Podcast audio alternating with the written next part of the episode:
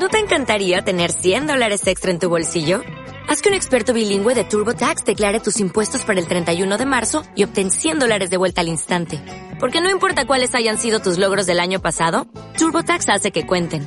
Obtén 100 dólares de vuelta y tus impuestos con 100% de precisión. Solo con Intuit TurboTax. Debes declarar para el 31 de marzo. Crédito solo aplicable al costo de la presentación federal con TurboTax Full Service. Oferta sujeta a cambios o cancelación en cualquier momento.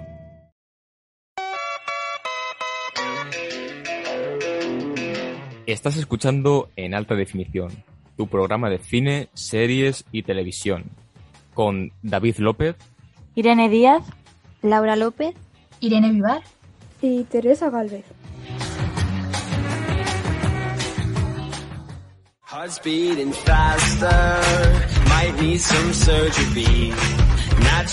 Bienvenidos una semana más a En Alta Definición.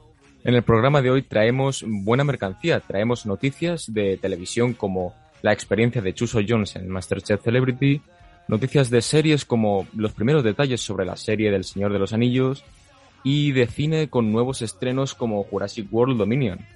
Y como no podía ser de otra forma, eh, al final del programa tendremos nuestro juego de Vamos a contar mentiras, el cual, eh, si no sabéis de qué va, eh, os, os podéis esperar al final y os lo explicamos. Así que vamos a comenzar por nuestros flashes.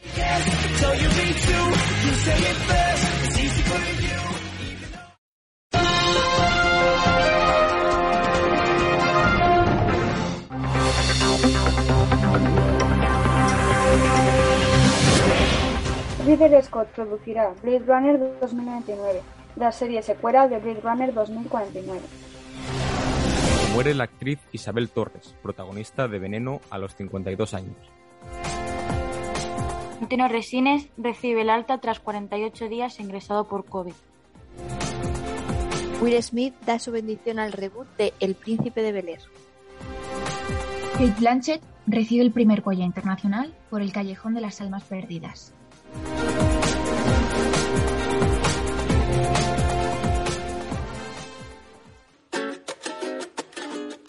Con la sonrisa que Dios me ha dado. Bien, pues después de, de nuestros flashes de, de, esta semana, vamos con nuestra sección de televisión, porque no hay que dejar de lado a, a nadie, a, a, la televisión tampoco. Eh, Irene Díaz nos trae algo, una noticia sobre saber y ganar. Cuéntanos. Pues sí, porque el mítico, el mítico programa presentado por Jordi Hurtado cumple 25 años el 17 de febrero y para celebrarlo la 2 emitirá una gala en su horario nocturno de máxima audiencia en la que participarán varios de los mejores concursantes así como otros presentadores de televisión y amigos del programa. Así datos curiosos sobre Saber y Ganar, el programa posee 4.000 horas de emisión y 450.000 preguntas. Es el programa más visto de toda, la, de toda la programación de la 2 y a lo largo de la historia ha tenido más de 2.700 eh, concursantes y se han producido curiosidades como que algunos concursantes han tenido hijos que también han participado en el concurso. La noche del, del, del 17 de febrero, después de la emisión de la gala, eh, se emitirá el primer programa que se hizo aquel 17 de febrero de 1997, además del programa 5000 que fue emitido el 1 de junio de 2018. ¿Os gusta saber y ganar? Yo la verdad es que no, no lo he visto en mi vida, saber y ganar. No, no soy de, el target de ese programa. Yo lo he visto con mis abuelos, porque creo que es, ese sí que es el target de, de saber y ganar. Y bueno, o sea, a veces está gracioso porque tienen como una voz, un ente que no se le ve nunca la cara a ese hombre, pero plan, no sé, es curioso el, el programa y, y, si quieres aprender, pues hoy no está mal. Eh, y ahora cambiamos con, con Teresa, que nos va a hablar de Masterchef Celebrity. Sí, porque el cantante Surso Jones relataba su mala experiencia en Masterchef Celebrity. El cantante participó en la tercera edición de este programa y fue el segundo en ser expulsado. Ahora, casi cuatro años después, ha explicado cosas que no le encajaban en el proceso de la grabación del programa. El cantante aseguraba que perdió 7 kilos en 10 días de ver cosas que no le cuadraban en el set. Comentaba algunos ejemplos de esto, como por ejemplo, una mujer técnica del programa le echó algo a la comida en un plato suyo que él no había añadido. o cómo otra persona del programa le cambió los platos de sitio en, un en una parte del programa para que hubiese bronca entre ellos.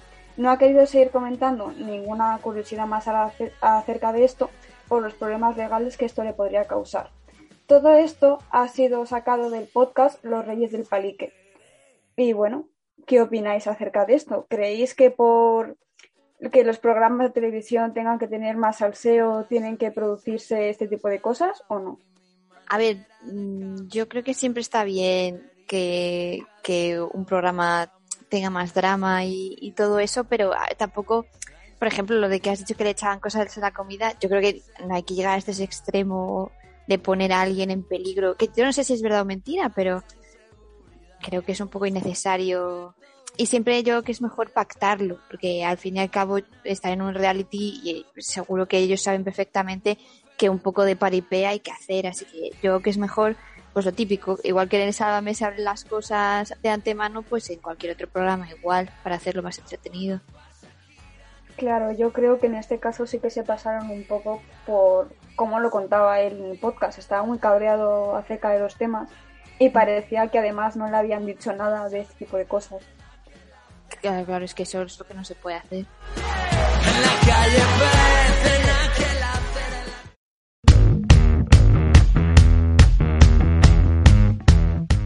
Terminamos aquí nuestra sección de televisión y comenzamos con nuestra sección de series con, conmigo, porque os vengo a hablar de Better Call Saul, el spin-off de la serie de Breaking Bad, que la, la cual eh, estrena su sexta temporada Better Call Saul, no Breaking Bad, estrena, su sexta temporada este 18 de abril, con, su primera mitad de capítulos y el 11 de julio para la segunda parte de estos capítulos, los cuales son 13 en total. en esta sexta temporada veremos el broche final de este spin-off, protagonizado por el carismático abogado de Breaking Bad, Jimmy McGill. Y este estreno se ha dado, se ha dado mediante un tuit de la cuenta oficial de Better Call Saul de Twitter, en el que se presentaba un pequeñísimo teaser en el que se podía apreciar a los primos Salamanca y sus inconfundibles botas paseándose por una escena de, un crimen. Mm, yo sé que no sois muy de, Breaking Bad porque estamos en clase y tal y hemos hablado de esto, pero ¿qué, qué os parece?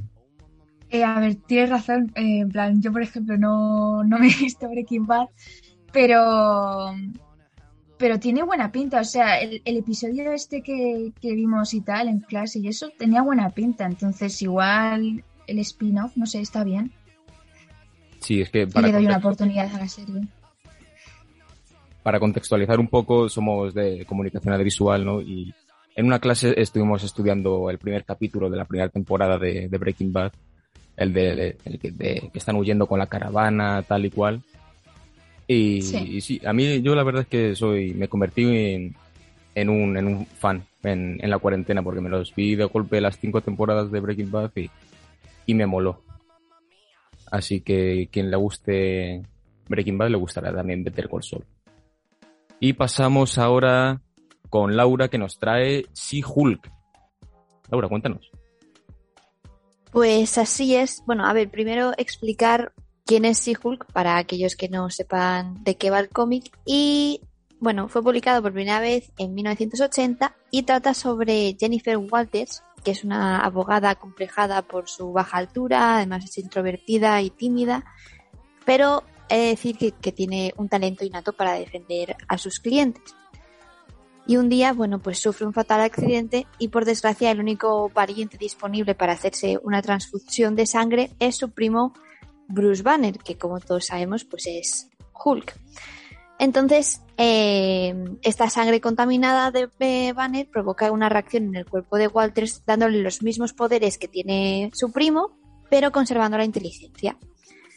Esta serie eh, todavía no tiene una fecha confirmada por Disney, pero sí que se sabe que probablemente Hulka, que es como se llamaría aquí en España, sea una comedia legal de media hora basándose en los propios cómics que tenían un humor muy similar al de Deadpool, que es rompiendo la cuarta pared con el lector, y además comentarios que ha hecho Kat eh, Corio, que es la, la directora de la serie, que la ha dominado eh, la franquicia de Marvel como un patio de recreo donde sin duda caben contenidos más cómicos.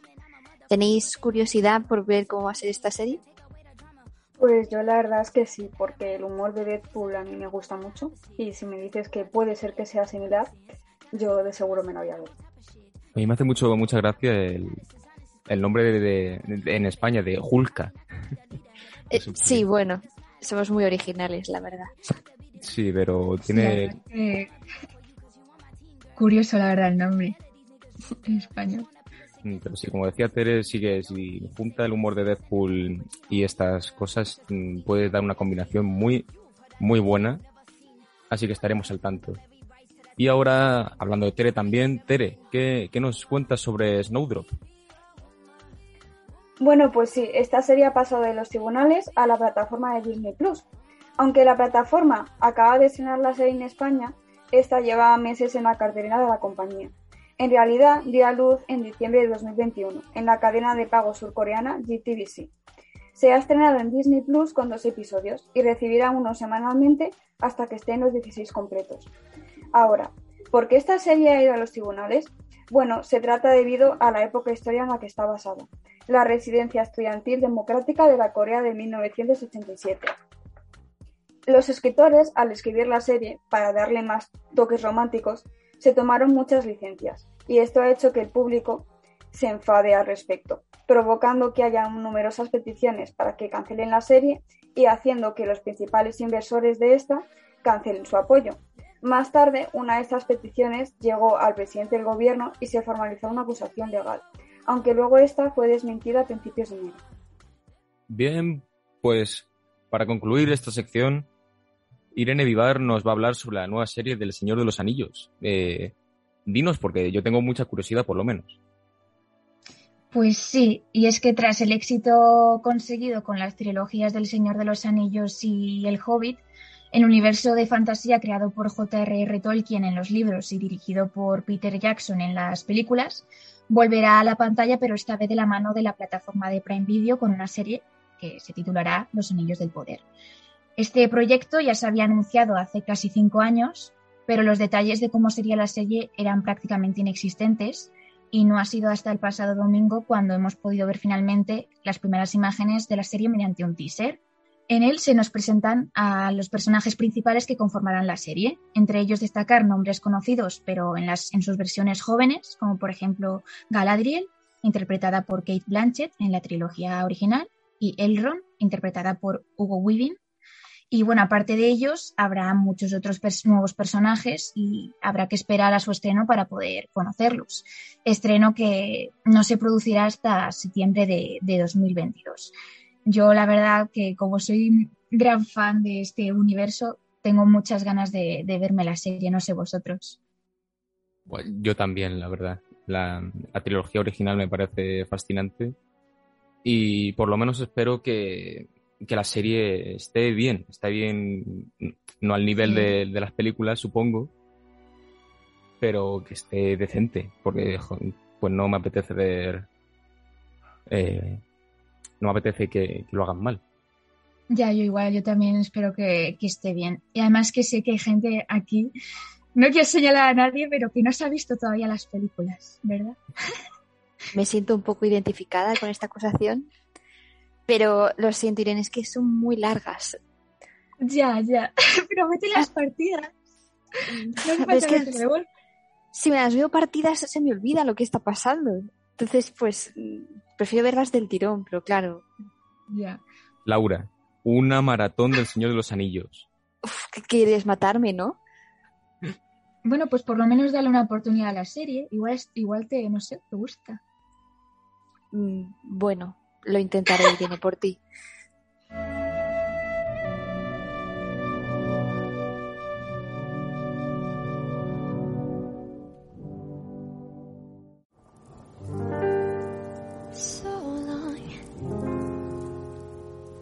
Bueno, Laura, pues continuamos contigo porque nos tienes que contar sobre algo importante aquí en España, que son los Goya, ya que ya se conocen los premiados, ¿no? Porque en el, en el programa anterior estuvimos mencionando las nominaciones, pero ¿cuáles son los premiados? Cuéntanos, Laura. Bueno, así es. El pasado 12 de febrero tuvo lugar la gala de los Goya y hoy, por si acaso se ha perdido alguno, vengo a listar algunos de los premiados de aquella noche. Primero remarcar que El Buen Patrón llegó a la 36 gala como la gran favorita y, como era de esperar, cumplió los pronósticos y se hizo con seis premios de las 20 nominaciones que tuvo, los cuales fueron a la mejor película, al mejor director, que fue Fernando León de Aranoa, mejor actor protagonista, que se lo dieron a Javier Bardem, mejor guion original, mejor montaje y mejor música original. Otra de las favoritas, que fue Mike Sabel, solo pudo hacerse con tres premios, que fueron actriz eh, protagonista, que se lo dieron a Blanca Portillo, mejor actor de reparto, eh, concedido a Urco Olazábal, y mejor actriz de relación, premiada eh, María Cerezuela al igual que Mediterráneo, que también tuvo tres premios, que fueron Mejor Dirección de Fotografía, Mejor Dirección de Producción y Mejor Canción Original. Sin embargo, la sorpresa de la noche fue eh, con Leyes de la Frontera, que consiguió cuatro premios Goya, que fueron en aspecto técnicos, pero bueno, yo os los listo igual. Eh, fueron a Mejor Guión Adaptado, el Mejor Dirección Artística, Mejor Diseño de Vestuario y Mejor Maquillaje y Peluquería. Y luego, bueno, pues por terminar ya dejando de lado un poco los largometrajes principales, eh, nombrar pues otros premios que fueron a la mejor película de animación, que se dio a Valentina, el mejor documental, que se titula ¿Quién lo impide? y el mejor cortometraje de ficción, que lleva el nombre de Totem Loba.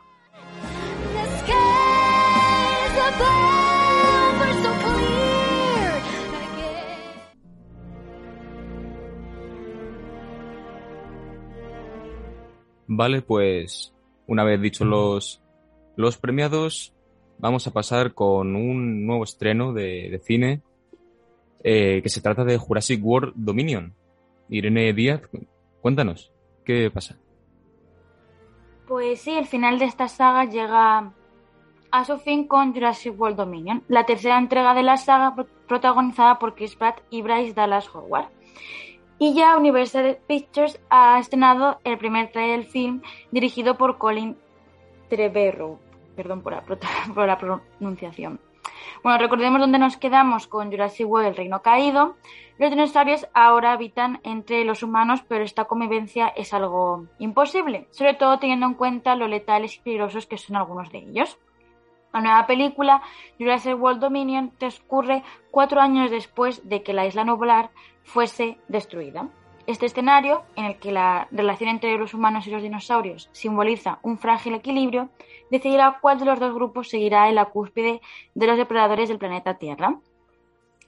Eh, la película, además de contar con el regreso de Pratt y Howard como Owen Grady y Claire, contará con tres veteranos de la franquicia de Jurassic Park, Sam Neill, Laura Dern y Jeffrey Goldblum, este trío de, veteranos deberá unir fuerzas con Owen y Claire que, tendrán que enfrentarse a las nuevas amenazas de este nuevo mundo.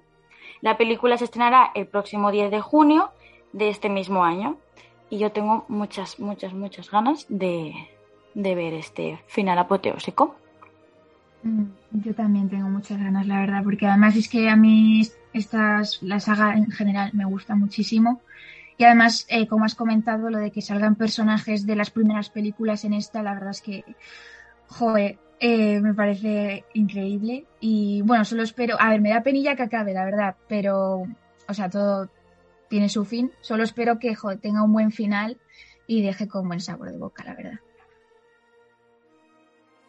Pues sí, tiene, tiene buena pinta y eso que comentas de que salen personajes de la saga la saga original me, llama mucho la atención porque ya, como pasó con Spider-Man No Way Home, eh, me pareció increíble. Entonces, pues si aquí sale algún que otro cameo, aunque sea, lo agradeceremos. Y cambiando de noticia, Irene Vivar, tú también ahora nos vienes a hablar de, de una película de, animación que tiene muy buena pinta, por lo que he estado viendo, que se, ya, se trata de Lightyear. Eh, sí, eh, bueno, pues esta, nueva película de Pixar se centrará en la historia de Buzz Lightyear y de cómo se convirtió en un legendario héroe espacial, que más tarde inspiraría toda una colección de juguetes vista en la saga Toy Story. Sin embargo, aunque Buzz apareció primeramente en las historias de Toy Story, esta película cuenta una historia muy diferente que no tiene nada que ver con este universo. Si bien el enemigo principal de Buzz, Zurg, sí hará acto de presencia como en las películas de Toy Story. Se trata de una película dirigida por Angus MacLean, conocido por otros grandes éxitos como Buscando a Dory, y rostros conocidos como Chris, Evans hará, Chris Evans hará la voz de, de Buzz. Finalmente por- podremos disfrutar de esta película en las salas de cine en junio de 2022. ¿Tenéis ganas de verla? Bueno, yo sí porque, porque yo las de Toy Story me las he visto todas y, Mm. y bueno, esta no va a ser menos, la verdad. Sí, sí, como comentaba yo, tiene muy buena pinta la animación. Ya yo creo que está llegando a un nivel de, de locos, de, hablando claro, Sí. claramente. Sí. Y- La está muy bien. Y de aquí vamos a pasar al final de nuestra sección de, de películas conmigo, porque yo lo valgo y yo traigo una película más underground que Lightyear. Se trata de Titán, Titane, que la- eh, esta llega a Amazon y es eh, una película, el, titular en sí es que es una película que ha conseguido sacar a la gente del cine de, no poder verla. ¿Por qué? Pues bueno, para empezar, esta es la última película de Julia Duc- Ducournau y ha arrasado en cuanto a críticas y, festivales. Siendo muy curioso esto, ya que es una película, se la considera una película muy buena, pero que ha conseguido que más de uno abandone la sala de cine al, al verla. El motivo, pues al parecer es su violencia explícita y la poca censura que ésta propone, además de una puesta en escena brutal y un tono oscuro y salvaje la directora ya demostró lo bien que se le da hacer este tipo de películas con Crudo, una película que también me, me gustó mucho y, y me dejó un poco tocado también. Pero en este caso, en caso de Titán, Titane, la historia trata sobre un chico que es encontrado en un aeropuerto, el cual es el hijo de un padre que lo perdió hace 10 años y simultáneamente en esta región parecen haberse cometido unos atroces asesinatos, así que supongo que estará relacionado. No me la he visto aún, pero según el tráiler que lo he visto, el tráiler lo he visto, tiene, tiene buena pinta. A mí me llama un poco la atención.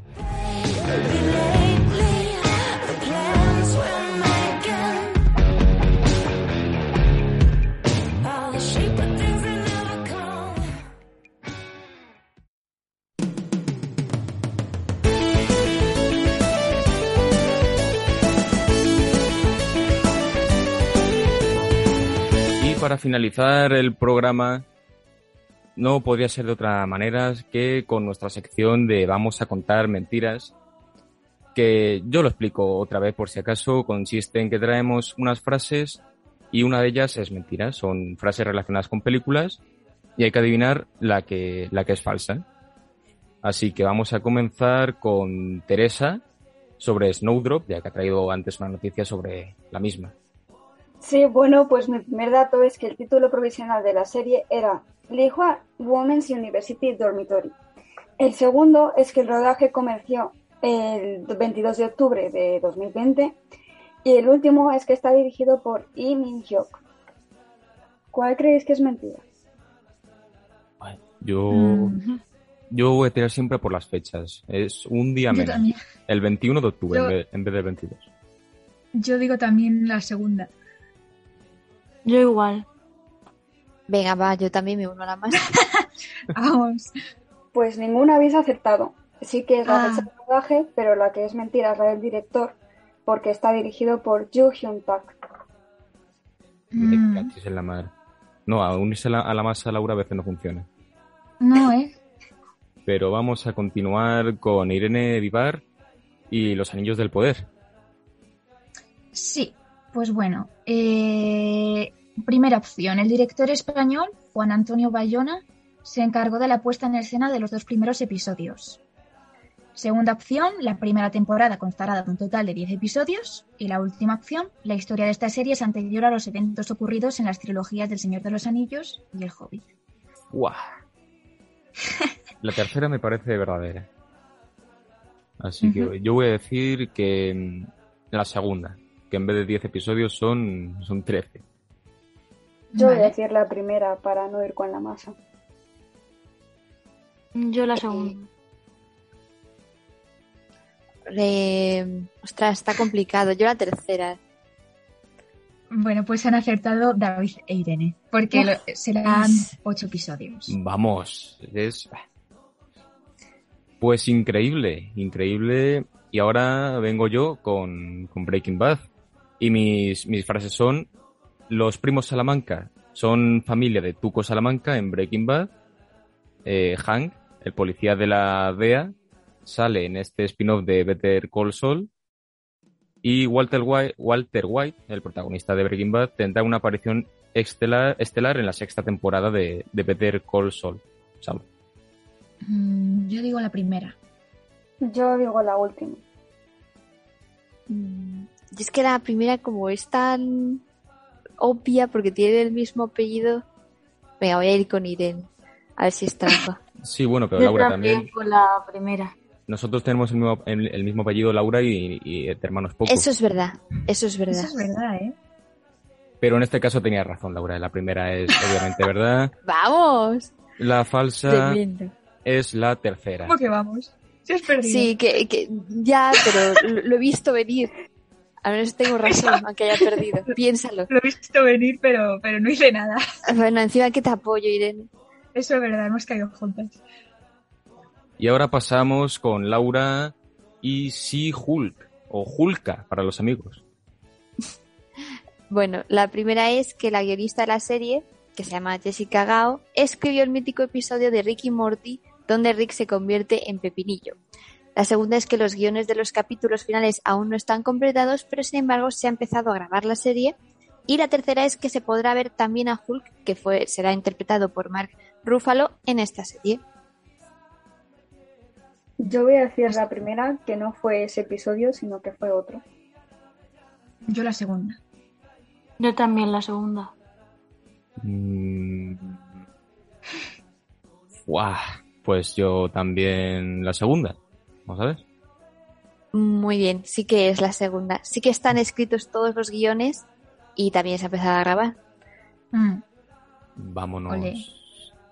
Vámonos, vámonos con la última también, con la última tanda de frases que nos la trae Irene Díaz con Jurassic World. Bueno, aquí van mis frases. Eh, la primera, el rodaje arrancó el 10 de abril de 2014 con- en un parque temático de Six Flags de Nueva Orleans, abandonado tras ser arras- arrasado por, por el huracán Katrina. Allí permanecieron varias semanas y luego el equipo se trasladó al zoológico de Honolulu, Hawái. La segunda, Chris Pratt anticipó su fichaje para la saga de los dinosaurios en 2009 mientras grababa un capítulo de la serie Parks and Recreation.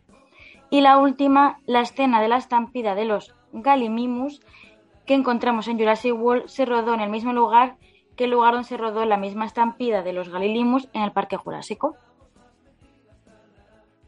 La primera. Me Yo creo también que la primera. Voy Yo también digo la primera. Sí, venga, me uno a la masa, confío. Dale, dale. Pues es la primera. Primero se grabó en el Honolulu, Hawái y luego en el parque temático Six Flags. Vámonos. Ole. Por fin No. ha salido bien unirnos todos. Sí, ¿Sí? Pues terminamos esta sección con un empate entre las dos Irenes del programa, Irene Díaz e Irene Vivar. Muchas felicidades, os enviaremos una cesta regalo cuando nos acordemos de de hacerlo.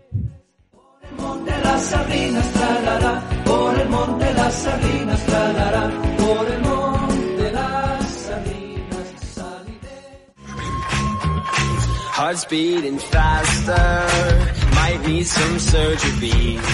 Natural desire. Así que aquí terminamos nuestro programa de en alta definición. Os esperamos eh, la siguiente semana con las últimas novedades sobre el mundo del cine, las series y la televisión. Y, y nos despedimos hasta, hasta el próximo programa.